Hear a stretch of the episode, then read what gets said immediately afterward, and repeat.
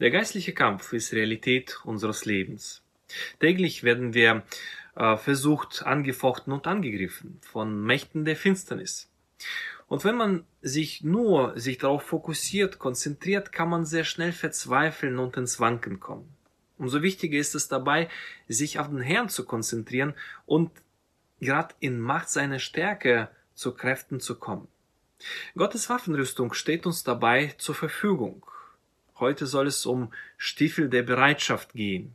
In Epheserbrief Kapitel 6, Vers 15 lesen wir, und an den Beinen gestiefelt, bereit einzutreten für das Evangelium des Friedens.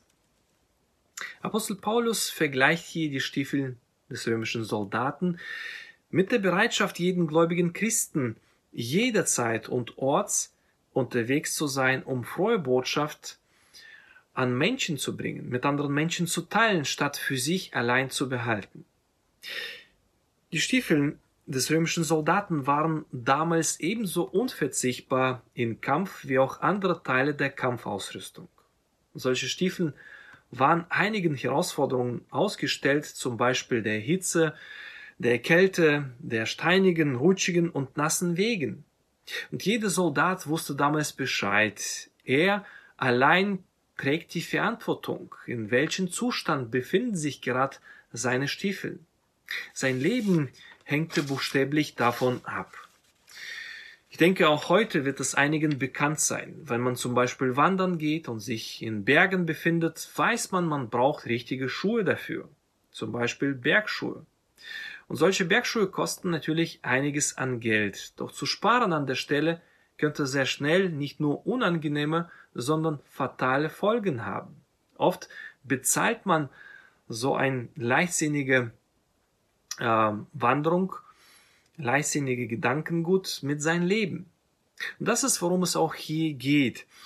Ähm, deswegen auch heute zählen richtige Schuhe zum Kampfausrüstung, zum Beispiel bei dem Militär. Man sagt auch nicht umsonst Kampfstiefel. Apostel Paulus erinnert uns damit, um im geistlichen Kampf bestehen zu können, sich verteidigen zu können, nach vorn gehen zu können, siegen zu können, muss man das Evangelium verbreiten, weitersagen, das Evangelium nach vorn bringen. Von Jesus Christus, den Gekreuzigten, nicht schweigen nach dem Motto Religion ist Privatsache und äh, ich will jetzt nicht irgendwie die Menschen damit zu konfrontieren, zu belästigen oder zu nahe kommen.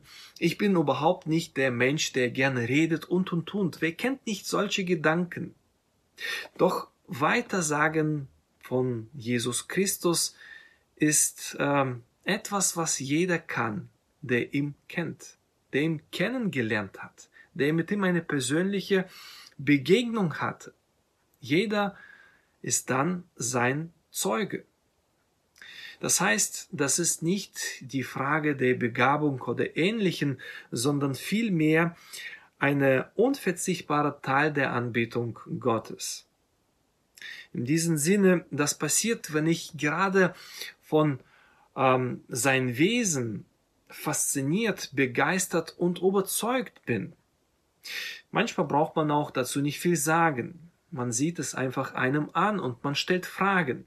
Ich erlebe es immer wieder, wenn ich bewusst in den Tag gehe und bete, Herr, schenke mir heute Begegnungen, dass der Herr auf so ein Gebet nicht lange auf sich warten lässt. Es geschehen diese Begegnungen mit Menschen, die es unbedingt hören brauchen. Selten bekehrt sich anschließend einer, doch auch das sollte den Herrn überlassen werden. Denn der Herr kennt die Menschen, wie auch die Zeiten, wie auch die Herzen von Menschen. Und er allein kann die Herzen von Menschen erreichen. Wir sind jedoch nur an der Stelle, ja, seine treue Zeugen. Und genau das ehrt ihm, das Weitersagen von ihm, verherrlicht ihn. Gerade im Frühling hört man Vögeln zwitschern und singen. Und die Vögel fragen sich nicht, warum, wieso, weshalb, die machen es einfach, weil das ihrer Natur entspricht. Die loben einfach ihren Schöpfer. Und das ist, worum es hier dabei geht.